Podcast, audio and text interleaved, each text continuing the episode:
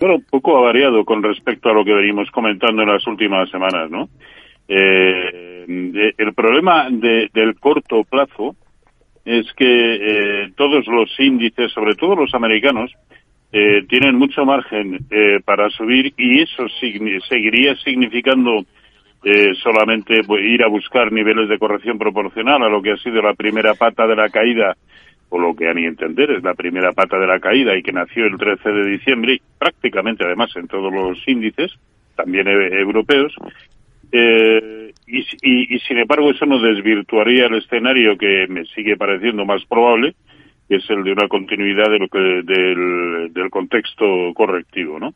Evidentemente todo eso pasa por ver eh, precios de cierre por debajo de los que hemos visto de mínimo pues hace tres, cuatro jornadas y estamos hablando de los 3.800 en el S&P 500.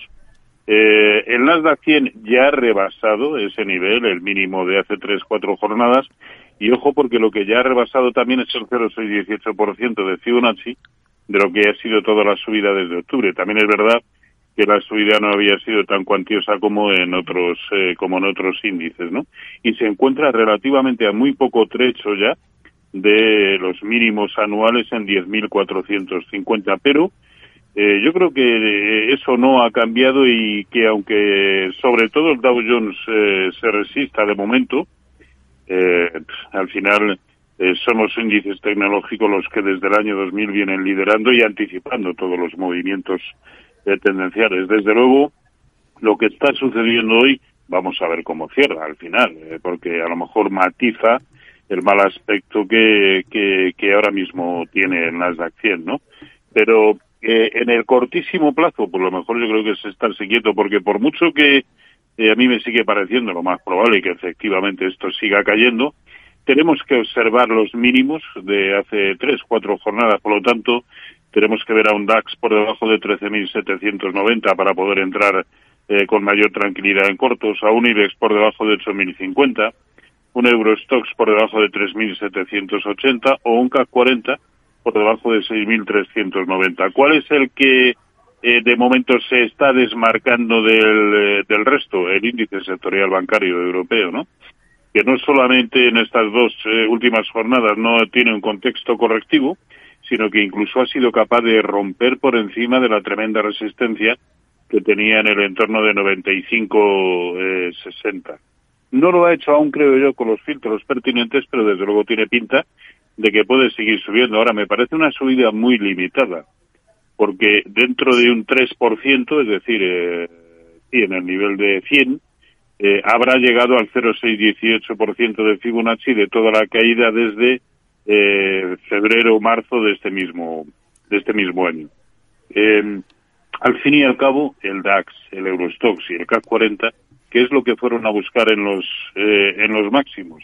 Buscaron el 0,618% de Fibonacci de lo que fue toda la caída desde principios de año, que en este caso era también máximos históricos. Bueno, perfectamente de manera un tanto autónoma el sector bancario podría seguir subiendo, pues ya digo, un 3% o algo así, no, no creo que más, y sin embargo no, no significaría tampoco ningún movimiento eh, que nos hiciera claudicar en el escenario eh, correctivo, ¿no? Eh, pero es verdad que eh, eso podría hacer que el IBEX 35 eh, pues vaya eh, moviéndose más por zonas de resistencia en el entorno de 8.450 que por ese soporte que he mencionado en 8.050. Pero a cortísimo plazo, todo lo suficientemente indefinido dentro de lo que a mí, a mí me sigue pareciendo un contexto correctivo de medio y quizá de largo plazo, eh, pero a corto plazo, uf, eh, complicadísimo tomar una, ninguna posición. Hmm. ¿Cómo lo ve Jorge? Bueno, lo veo eh, parecido. Estamos en una tendencia bajista. La semana pasada veníamos de perder soportes muy importantes en prácticamente todos los índices que, seguimos, ¿no? Eh, europeos y norteamericanos, ¿no? Después siempre hay, no sabemos que hay zonas del mundo que se escapan a, a esta situación. Incluso dentro de una zona geográfica podemos encontrar otra realidad, pero es una excepción. En la generalidad que más seguimos, nos encontramos con esa caída y no hay indicios o no hay nada que nos haga pensar que eh, esto no ha sido un nuevo movimiento de, de, continuación, o sea, de reacción a la baja, ni que haya podido finalizar. Es verdad que hemos visto un rebote, pero es frecuente que después de la pérdida de soportes veamos de nuevo, eh, veamos rápidamente un, un, rebote, ¿no? ¿Hacia dónde? Hacia la zona perdida. Y es que prácticamente todos los índices, excepto dos, todos los índices lo que hicieron en el rebote de estos días, hasta esta mañana o hasta la sesión de ayer, fue mmm, llegar a la resistencia de lo que antes había sido el soporte que se perdió y que activó esta nueva reacción a la baja.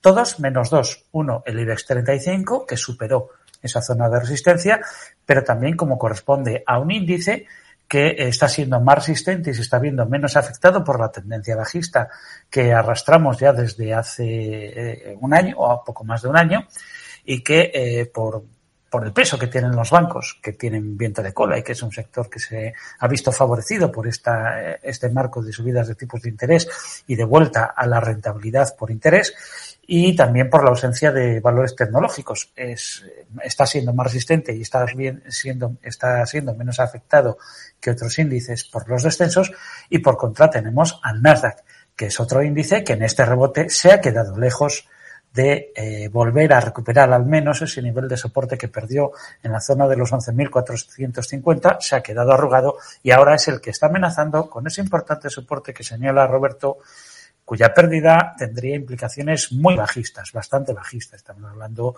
de una pérdida adicional de más del 25% desde los niveles de ese soporte, ¿no? de, esa zona que está en torno de los 10.500, 10.450, eh, que es, eh, digamos, el, la última la última barrera que tiene antes de de provocar tal vez algún episodio de pánico. En este entorno, pues que esperamos, bueno, pues eh, hay que actuar siempre y lo más probable es que aún veamos una mayor reacción en la mayoría de los índices. Y aún queda por ver si esto va a ser el inicio o está siendo el inicio de un nuevo tramo a la baja o una simple reacción a ese fuerte rebote que tuvimos eh, desde el mes de octubre hasta el día 13 de diciembre. Eh, pero desde luego todavía le queda margen a esa corrección y hay que estar bueno, listo y, y presto para actuar en consecuencia según lo que pase.